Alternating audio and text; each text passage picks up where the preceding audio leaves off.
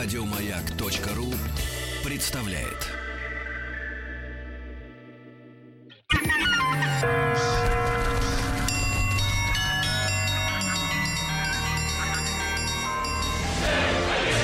Русский мир.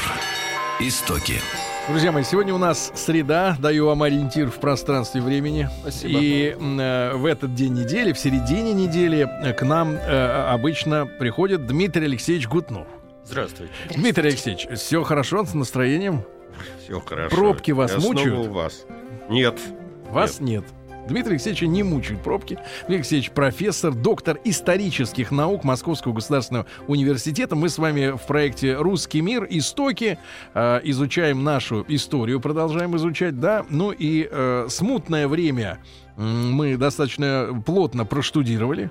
Да, мы на исходе смутного времени как раз мы с вами остановились на том, что э, в Москве должен был собраться Земский собор с э, необычайно важной задачей избрать нового монарха.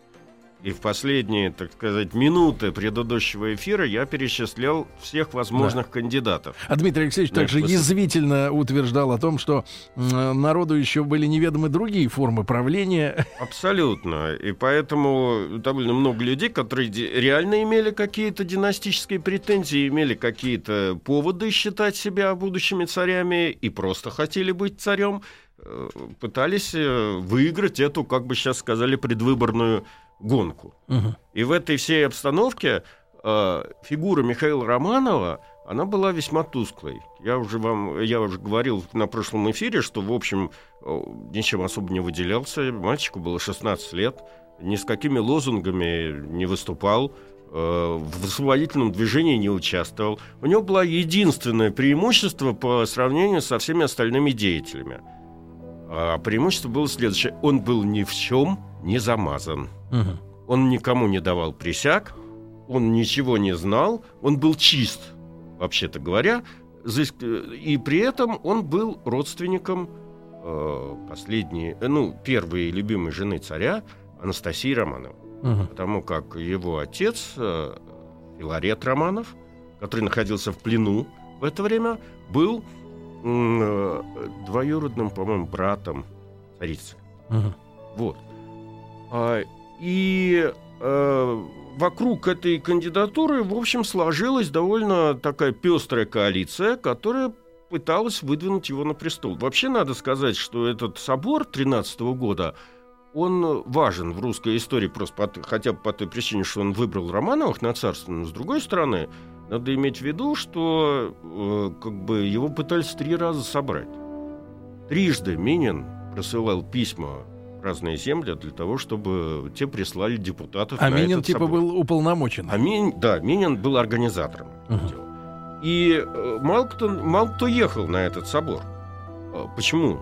Вы понимаете, у нас в учебниках написано, что с началом этого собора закончилась гражданская война и закончилась иностранная интервенция, а все продолжалось. Поэтому ехать не, не знамо куда, в Москву, по лесным дорогам, где бродят непонятно кто, поляки и казаки, как казаки и поляки, было довольно, как бы это сказать, накладно и, в общем, для себя опасно. Э, Поэтому только с третьего раза этот собор удалось собрать. А в каком количестве? Примерно. Вы знаете, у нас есть э, 335 подписей по при- под приговором. По летописям там участвовало э, около тысячи человек. Мгм. А, Поэтому сказать точно я не могу, число, число назвать, но собор довольно интересный. Вообще говоря, во всех учебниках написано, что он был самый представительный собор и очень важный в русской истории. Я бы хотел оспорить эту э, точку зрения хотя бы на том основании, что представьте себе национальный парламент, где во главе в полном составе сидят э, вот эти вот семь бояр, которые семибоярщина, которые национальные предатели, которые присягнули королевичу Владиславу, Мгм. понимаете, и продолжают гнуть свою линию. То есть они еще вдобавок выдвигают этого Владислава или шведского королевича тоже на престол. А, Много могу интересного рассказать по Да-да-да. поведению этого собора. Э, Вплоть до того, что в какой-то момент тому же самому Минину для того, чтобы эти бояре как бы не мутили воду и дали возможность выбрать Как железняк, королё- караул устал, да, караул устал, их отправили, вы будете смеяться, на богомолье. правда? По полном серьезе. просто в полном составе она, они были удалены, как бы молиться Богу. А как они мутили? Ну, когда, значит, э, обсуждались разные кандидатуры, они взялись за старое. Кто-то за королевича Владислава, кто-то за королевича Густава. То Опять есть за всех иностранщину. М? Иностранщину. За, за, за иностранщину. В обстановке победы национальных сил эти все идеи как бы были, и все эти кандидатуры были просто заведомо как бы... На богомолье да. в тюрягу, типа. Нет, это на, я, я, я не шучу, это реально их отправили на богомолье. Более того, а, для того, чтобы убедить остальных бояр, угу. Минин, собственно говоря, предложил ту формулу, которую воспел в своей поэме Борис Годунов, впоследствии, э, значит, Пушкин. Угу. Ведь он реально говорил оставшимся боярам, выберем Мишу Романова, он мало, умом слаб, и потому он поваден нам будет. Угу. Понимаете? То есть это классическая формула избрания высшей власти в нашей стране. Как только что сказал ваш коллега Владимир Соловьев, обсуждал с ним этот вопрос, чтобы руками ничего не трогал. Понимаете? Вот. А, а сам Михаил Романов в это время находился, находился в своем имении под Костромой.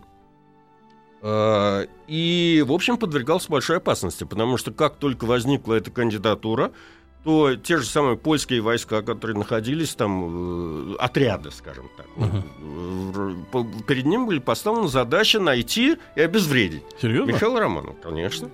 И, собственно говоря, его удаление в Ипатьев монастырь, оно было продиктовано вот этими вот мерами безопасности после замечательной истории, которую вы все хорошо знаете из учебников, о том, как один из польских отрядов вышел в окрестности имения Михаила Романова в Думнино – под Костромой. И национальный герой России Иван Сусанин, поняв эту всю ситуацию, завел их в болото и, в общем, как бы погиб сам и уничтожил весь отряд. Поляки оттуда не вышли. После этого Михаил Романов сидел в Ипатьевском монастыре и ждал. Э, опять же, э, довольно смешная история возникла, как как, собственно, было принято решение, а решение это было принято 21 февраля 1613 года о выборах, о том, что именно Михаил Романов станет царем. А он-то сам хотел это? Нет. Он не помышлял, его шесть часов э, это, убеждали. Ага. С иконой Федоровской Божьей Матери. Значит, и только после того, когда послам удалось поговорить с его матерью, мать его удалось, э, мать Убедить. согласилась. Убедить. Хотя на самом деле Э, по другим летописям говорили, что не хотел больше всего мать. Потому что он думал, что он потеряет сына просто.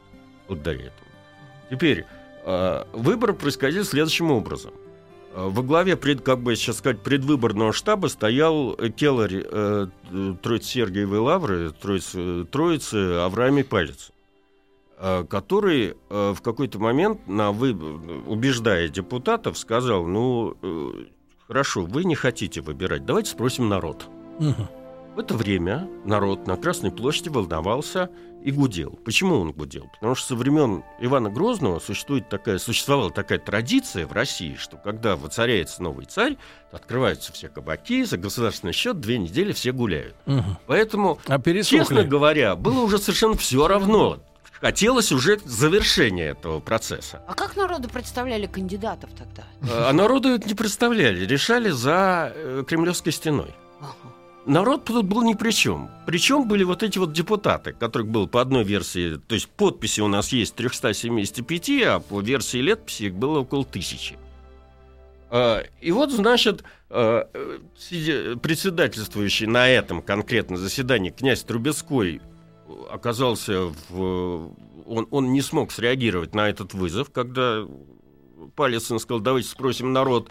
И тогда депутация, возглавляемая Палициным, там какой-то боярин Собакин еще был, несколько, вышли, как бы сейчас бы сказали, на лобное место и спросили публику, люб ли вам Михаил Романов?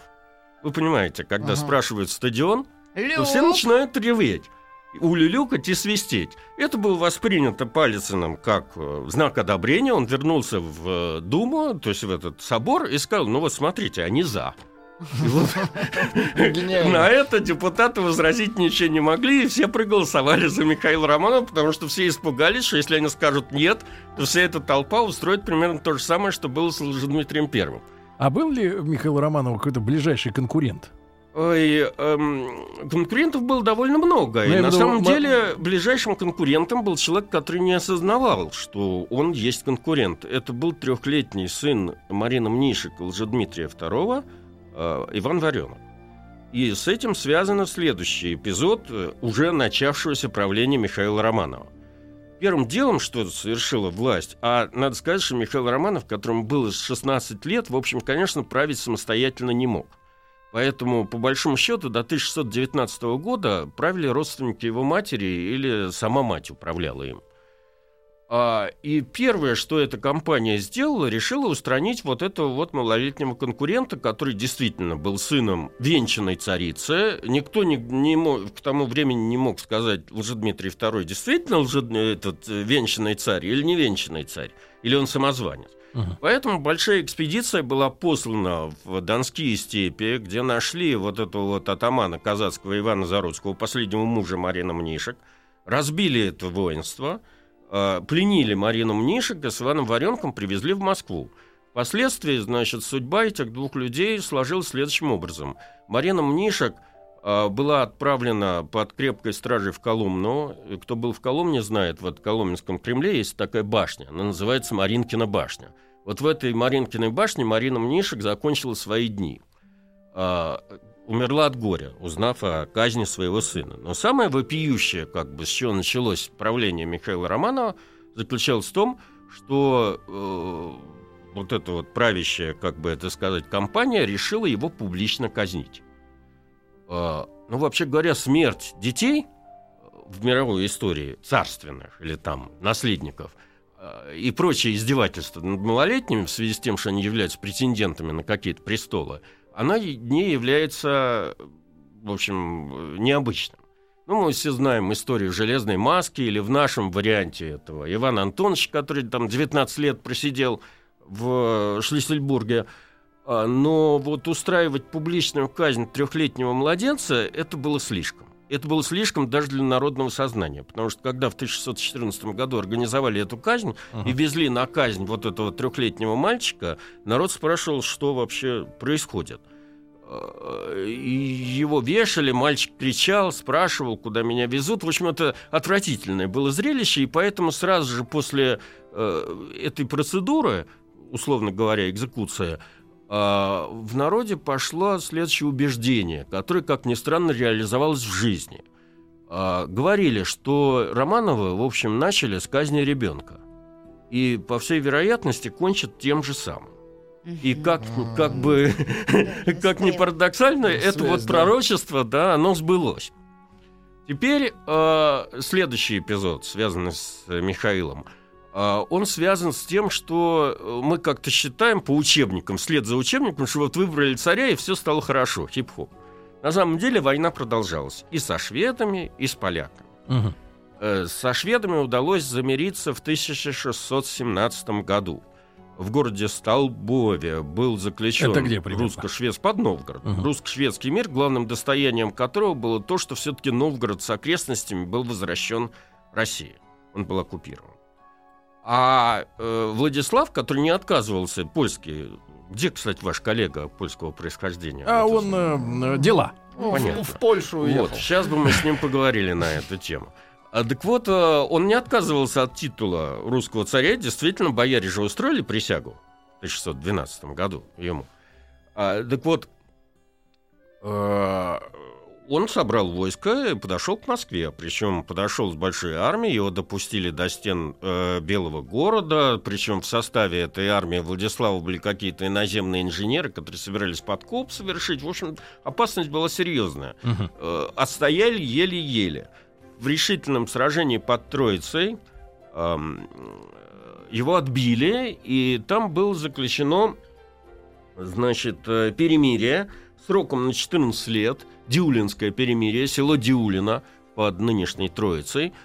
А, э, в принципе, как бы Владислав не отказывался от своих претензий на русский престол, но получили мирную передышку на 14 лет. Это дав- давало как бы с главным, главным, так сказать, моментом в этих всех переговорах было то, что было объявлено об обмене пленными, которые еще там, начиная с 1605 года, и здесь, и в Польше находились. Мгм. И вот по этому обмену в 1619 году э, в Россию вернулась большая группа пленных во главе с э, отцом э, Михаила Романова, Филаретом, которого по инерции называют патриархом, хотя статус у него патриарха реального всероссийского появился только по возвращении на родину.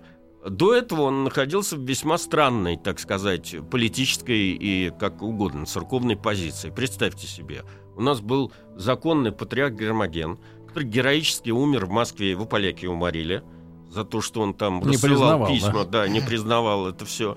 Филарет был посажен на свой престол насильно э, не кем-нибудь, а Лжедмитрием II. И статус у него религиозный был Тушинского патриарха, церковный, понимаете? Ну, почти самозванец.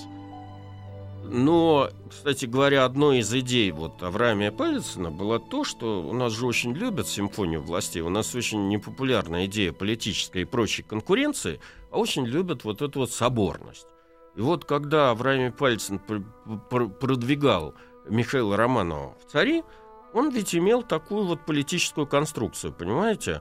Филарет, глава цер- церкви, сын, глава государства. Ну чем вам не симфония властей в чистом византийском таком вот варианте? Поэтому первым, кстати говоря, э, Филарет вернулся и встретился с сыном. Большая делегация москвичей встречала э, пленников. Знаете где? Вот сейчас кто знает, Брюсов переулок, там есть такая церковь Большого Вознесения.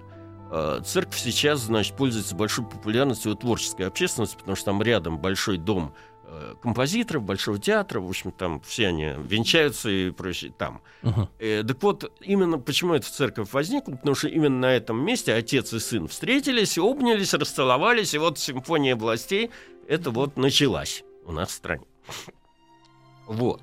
Но перед тем, как эта симфония властей началась и реализовалась, а при Михаиле, хоть об этом, в общем, мало говорят, было совершено немало славных дел, э, не, не таких, э, ну, как бы это сказать, распиаренных и рекламных, как при Петре или даже Но Но Алексее. это узнаем. когда он Ну, уже мелко. был э, хорош, Михаил, уже? Или еще Э, все? Значит, нет, хорош, хорош понимаете, Михаил. Вырос. Когда вырос курить начал. Ну уже. вот вы давайте сейчас по взрослению. Я тут немного послушал ваш предыдущий эфир, там очень много про женщин было сказано. И вообще про трудности Достаточно. семейной жизни. Потому что то, что я сейчас собираюсь вам рассказать, очень похоже на...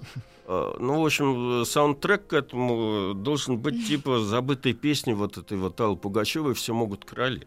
Ну вот затравочку такую перед новостями. Э, Интригу. В 1616 году, э, была состо- когда царю исполнилось 20 лет, состоялась первая попытка его женить. Мгм. Тоже И не хотел. Вошла, нашла коса на камень. Потому что давайте новости. Или у меня еще есть время? И Есть еще Ну, чуть-чуть, полминутки. Минутка. Полминутки. Ну, полминутки. Почему я хочу не сказать, хотел? что, э, естественно, вы понимаете, что э, около каждого из царедворцев образуется своя клиентела. Поэтому, когда э, царица, она же инокиня Марфа, выбер... должна найти царевну, Да. то она таким образом должна гарантировать свое будущее. Поэтому выборы невесты царской – это большой договор между разными элитами. И вот естественным образом царица хотела найти себе преемницу, которая тоже как бы ничему не мешала. Да, но мы про- продолжим уже, друзья, после новостей новостей спорта. Дмитрий Алексеевич Гутнов, э, профессор, доктор исторических наук э, э, Московского государственного университета. Сегодня в рамках рубрики «Русский мир. Истоки», как вы понимаете, мы говорим с вами о первом нашем царе из династии Романовых, Михаил, Михаил Федорович. Да, если не можете послушать в эфире, сделайте это в любое удобное время на сайте радиомаяк.ру.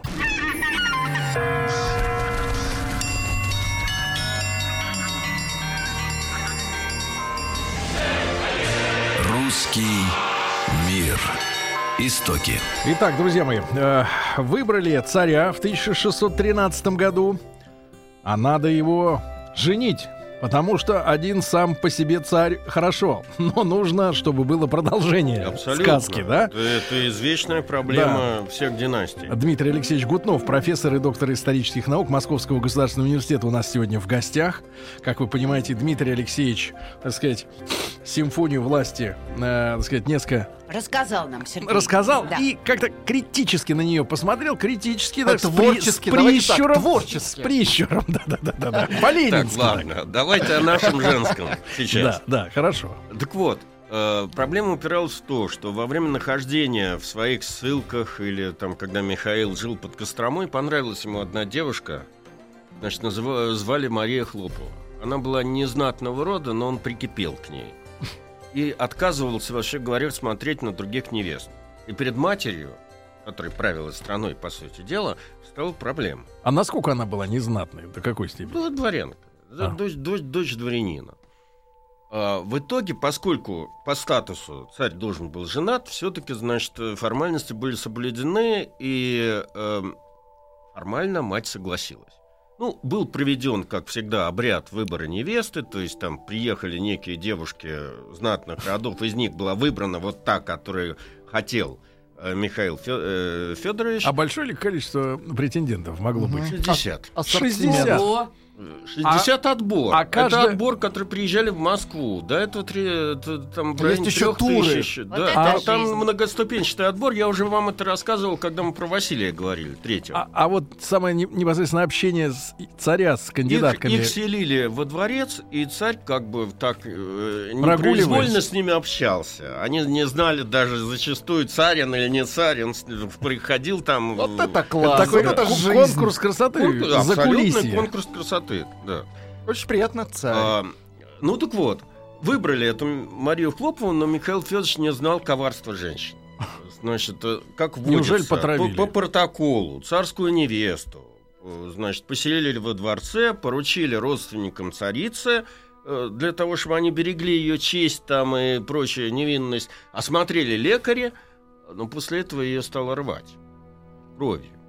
Свадьба была расстроена, потому что царю донесли, что, значит, там невеста больна, болеет неизвестной хворью, и хотя английские лекари компетентно заявили, что для продолжения рода этот, так сказать, желудочный грипп или как это все назвать, никакого, так сказать, влияния не понесет, тем не менее свадьба была расстроена.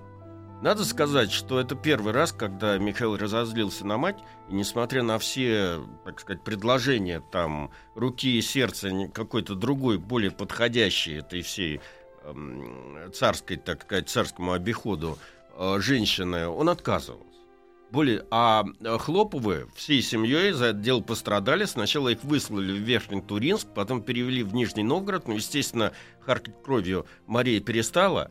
И еще через э, 5-6 лет Михаил Федорович э, пов- повторно по- туда отправлял лекарей, и те ему слали реляции, что девушка, в принципе, может стать женой. Но в этот раз э, мать уже раскрыла, раскрыла карты и сказала, что ни при каких обстоятельствах Хлопова не станет твоей женой, естественно, после того, что она устроила, как бы отношения между ними были только на ножах, и сказала, что если он на ней женится, э, то она в его царстве жить не будет. Это, в общем, как бы То есть Михаила остановило в его То есть он ее спас ценой отказа от э, Своей свадьбы. любви. Ну, можно и так сказать. И не- непонятно, кого он спас. Он спас жену или спас мать. Потому что какие отношения между двумя женщинами у него возникли, совершенно непонятно. В это время, в 1619 году, приезжает отец, который смотрит на это все дело. Хотя, конечно, ми- инокиня Марфа и Фи- Филарет были муж и женой, но, э, э, то есть были семьей. Но надо иметь в виду, что они 20 лет жили порознь, поэтому, как да. бы, в общем, э, степень их родства, да, кроме детей общих, А ты кто? довольно трудно, трудно определить. Но, глядя на мучение сына, отец предложил жениться на какой-нибудь из соседних э, государей, этих самых царственных особ, ну, чтобы не, не был связан, так сказать, со своей, с, с этой московским домом. Э, Посылали послов э, к шведам. Шведская э, принцесса Христиана отказалась принимать православие, главного критерия как русской царицы.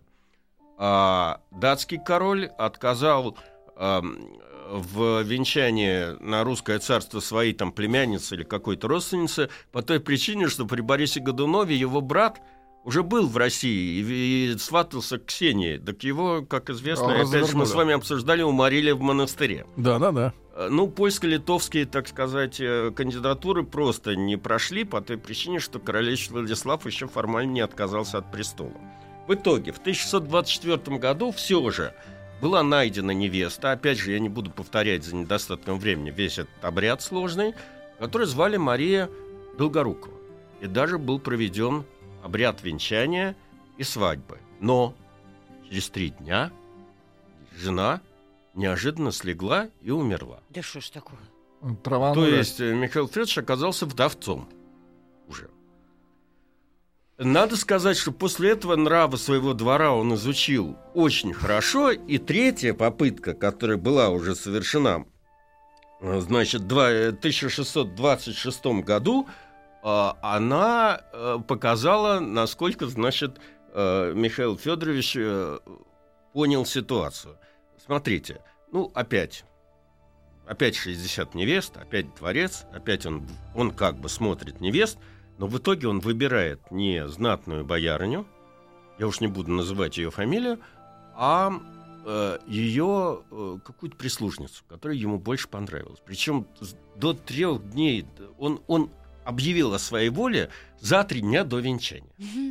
То есть он за все это время, а время проходило довольно большое, он как бы э, не раскрывал имени своей Всех невесты. не Ну, перетравишь. чтоб не успели. Чтобы не успели, исключительно. Только после этого, значит, было объявлено имя новой царской невесты, и ей стал Евдокия Стрешнева. А, был проведен, ну и, в общем, он уже был в возрасте, и мать уже была не в тех, так сказать, возможностях. В общем, этот брак оказался удачным, и в семейной жизни, можно сказать, Михаил Федорович был счастливым человеком. От этого брака со Стрешневой произошли три дочери и один сын младший, будущий царь Алексей Михайлович. Но главная проблема этой династии была решена. Наследник, в конце концов, появился на свет, и в 1645 году он занял престол. Вот, это что касается, так сказать, бурных Мгм. вот этих вот семейной жизни. Да. царя. А вот по правлению, по самому. по правлению.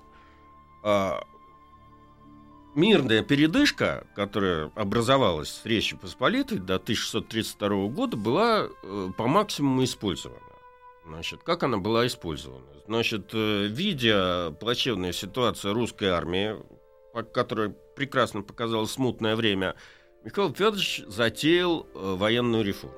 Конечно, ему было далеко до э, Петра, который создал новую армию, но именно Михаил Федорович начал создавать так называемые полки иноземного строя. У нас традиционно армия делилась на стрельцов, которые в красных кафтанах ходили, как знаете, с бердышами, и дворянское ополчение. Вот это две силы, так сказать, э, два этих, э, две составляющие русской армии. А, Были сформированы на шведский манер, потому что шведская армия в 17 веке считалась самой сильной в мире. Отголосок этого мы с вами знаем по войне Петра Великого со Швецией.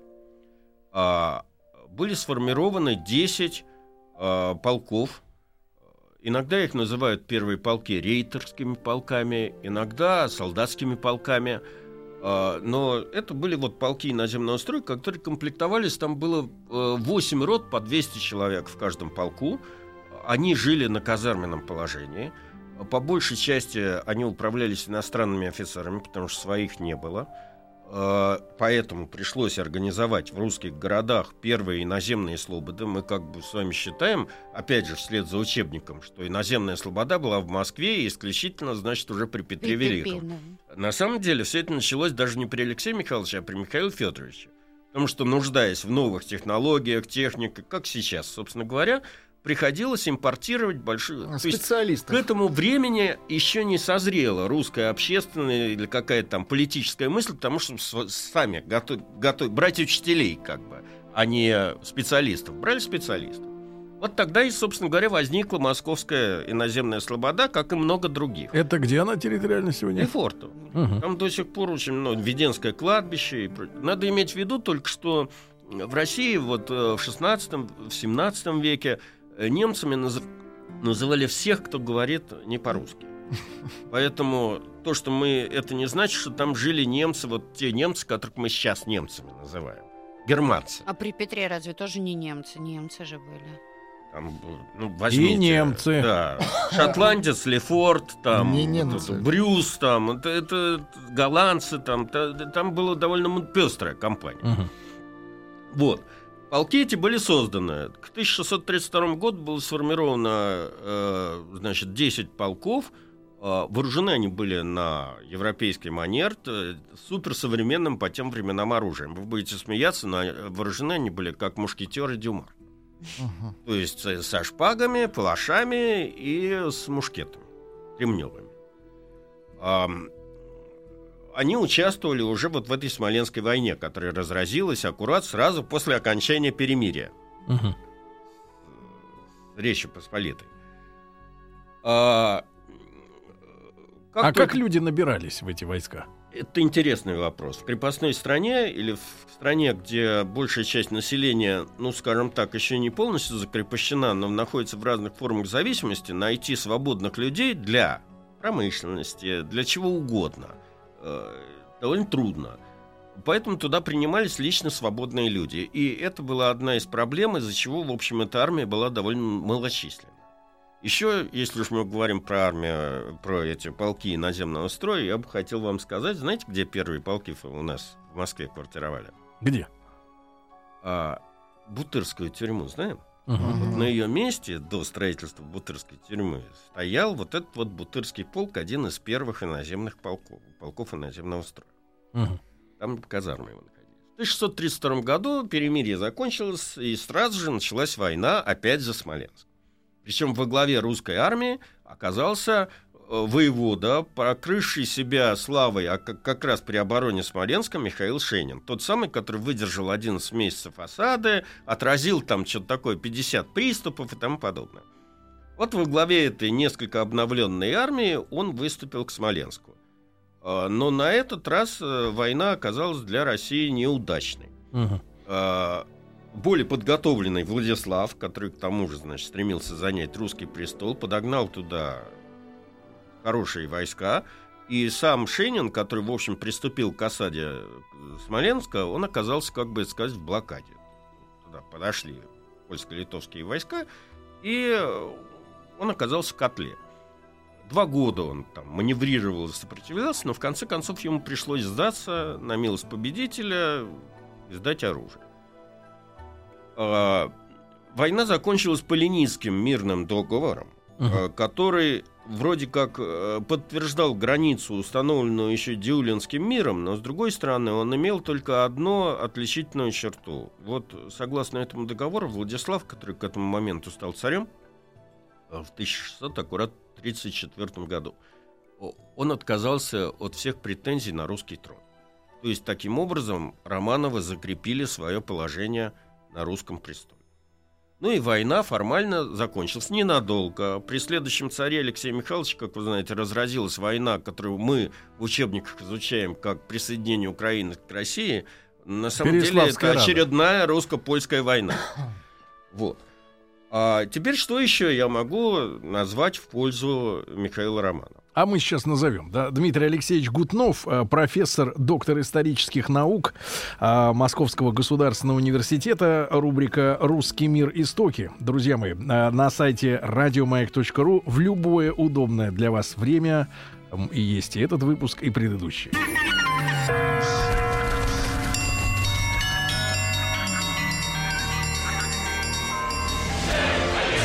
Русский мир. Истоки. Друзья мои, с Дмитрием Алексеевичем Гутновым э, продолжаем мы разговор. Итак, э, м, мы поняли, как царь первый наш Романов женился, как воевал, как отвоевал свое, э, так сказать, право быть единственным царем, да, с поляками. Но а внутренние дела, да, Значит, насколько это было благополучное время с точки зрения урожайности? Потому что большая же от, от этого зависит. А, да? Вы знаете, э, история такая, в общем, смысл правления Михаила Федоровича, несмотря на то, что там два года шла война, это все-таки восстановление народного хозяйства после всей этой смуты. И на этом пути было сделано очень многое. В каком смысле было сделано многое? Ну, вообще, сама по себе мирная жизнь, она как бы способствовала этому. Но плюс к этому, э, например, именно при Михаиле Федоровиче стали развиваться в России промышленные разные производства. Специально, он выписал из Англии специальных геологов, которые обследовали Урал, обследовали центральный район, и после этого на Урале появились первые Заводы. государственные заводы. Там Строганово добывали какие-то камни и прочее, прочее, но государственные заводы там появились впервые. Как и номерной завод Тульский, оружейный, сейчас он там номер один какой-то, который самый старый, при котором музей замечательный русского вооружения есть, он был основан именно при Михаиле Федоровиче. Значит, а, в области культуры довольно интересные вещи происходили. Впервые в 1634 году на службу в оружейную был принят профессиональный живописец. Я говорю, до этого у нас живописи как таковой не было, были одни иконы. И, э, собственно, жанр светской живописи, который идет от э, Ивана Грозного до э, вот, середины 17 века, это парсуна, это какая-то смесь значит, между иконой и изображением реального человека. Первый профессиональный живописец появился у нас в 1634 году. Можно сказать, что с этого момента как-то образы людей стали более правдоподобными Мгм. на, на картину. Значит, э, э, впервые получила развитие, хотя на самом деле традиция была более древняя, ну, там с 1600-1601 года шла еще при Борисе Годунове, а, это издание э, рукописной ведомственной газеты, которую Ага. поначалу, которую мы, всем говоря Алексеем Михайловичем, мы чаще ее называем курантами, на самом деле они, она, назва- она имела какое-то такое название типа «Вестовые письма» и представляла из себя, конечно, не такую газету, как мы вот привыкли. Читая по Анекдоты, утрам. кроссворды. Да, это был, Завернуть скажем, скажем можно. так, сейчас это называется рассылка среди Ага. э, этих э, высших должностей, там, приказов, Боярской Указы, думе да. и царю, о всех новостях, которые происходят в мире, там э, как бы Сводка. донесения послов, там различные, что, что, где происходит, но там уже был какой-то свой редактор, там были свои колонки, и самое смешное, что значит, Михаил сам читал это все, а в Боярской думе эти газеты читались вслух. И вот бояре сидели многочасовые там бдения у них были, им зачитывали, что где происходит, и они там решали, как на это все реагировать. Вот. Но, тем не менее, начало, так сказать, прессы считается, вот идет оттуда, до того момента, как Петр I не стал издавать уже печатное Мгм. издание. Вот. А Если уж говорить об этих вещах, можно вспомнить, что э, при Иване Грозном, как вы знаете, у Ивана Грозного была большая библиотека, которой ходит много слухов. Куда-то делось. Она исчезла, куда-то делась. То ее искали в здании нынешнего истори- историко-архивного института, то в Александровой Слободе. В общем, ее нет. Вы как думаете, где она? Я думаю, что она Что благополучно существует, зная библиотечную систему. Где-нибудь э, в архив Нет, завалено, нет, что ли, гораздо где-то? проще все. Дело в том, что вообще сейчас традиция сказать, каталогизации существует, и на каждой книге существует, ставят обычно в библиотеке штамп. Там из книги такого-то, из э, сочинений такого-то или... Э, В XVI веке таких вещей не было. Поэтому у Ивана Грозного эти книги лежали в коробках.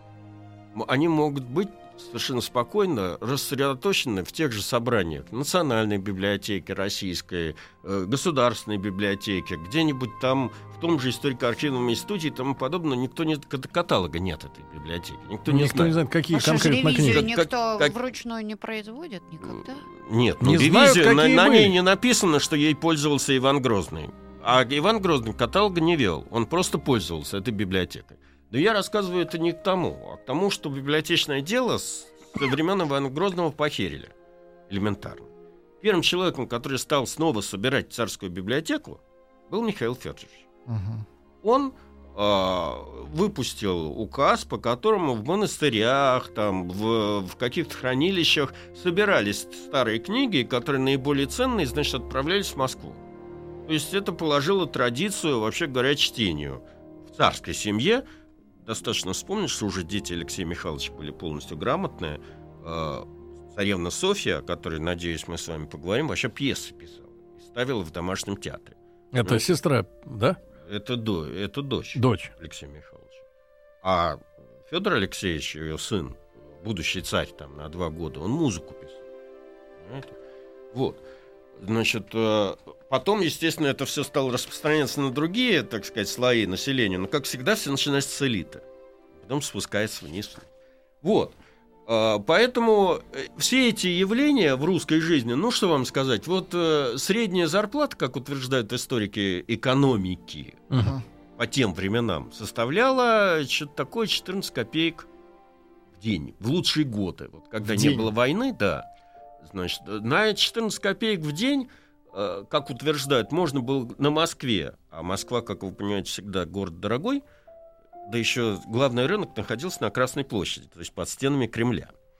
А, Поэтому не совсем отражает э, адекватно цены в Дели на других 100. частях страны. Значит, на, на Сербончик. 14 копеек можно было купить а, кило мяса реально, там, говядины или свинины, или полтора кило лосося. Лососин, Мгм. Значит, вот, м, ну, соответственно, где-то неделю надо было работать, чтобы купить нормальные сапоги. Э, Значит, э, около э, месяца или полтора, чтобы купить лошадь. Вот, вот цены были вот такого вот порядка. Месяц, и у тебя тачка, представляешь? Вот это жизнь. Вот, э, значит, э, интересное обстоятельство, как умер Михаил. Федорович. Ведь он умер день в день своего рождения. Он в день своего 49-летия провел утро, как там, общался с семьей, там, простоял за утреннюю, значит, э, подготовился, так сказать, э, к обеду, потом попрощался со своими близкими, ушел в свои покои и умер. Тот же день, Интеллигентно. который родился.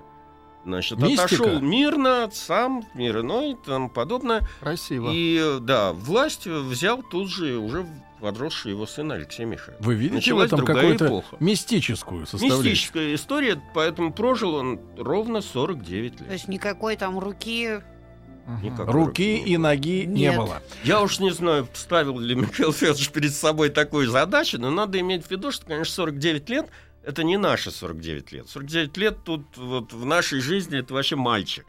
А 49 лет по меркам 17 века... Пожил. Да. общем, уже пожил. Вы, Алевтина, даже еще не девочка почти. Да, да, по, А, по- да по тем так же, меркам. как и вы, Сергей да. Немаевич, Дмитрий да. Алексеевич Гутнов, благодарю э, сердечно Дмитрия Алексеевича за Спасибо очень интересный огромное. рассказ, за, за час, проведенный вместе. Э, Профессор, доктор исторических наук Московского государственного университета.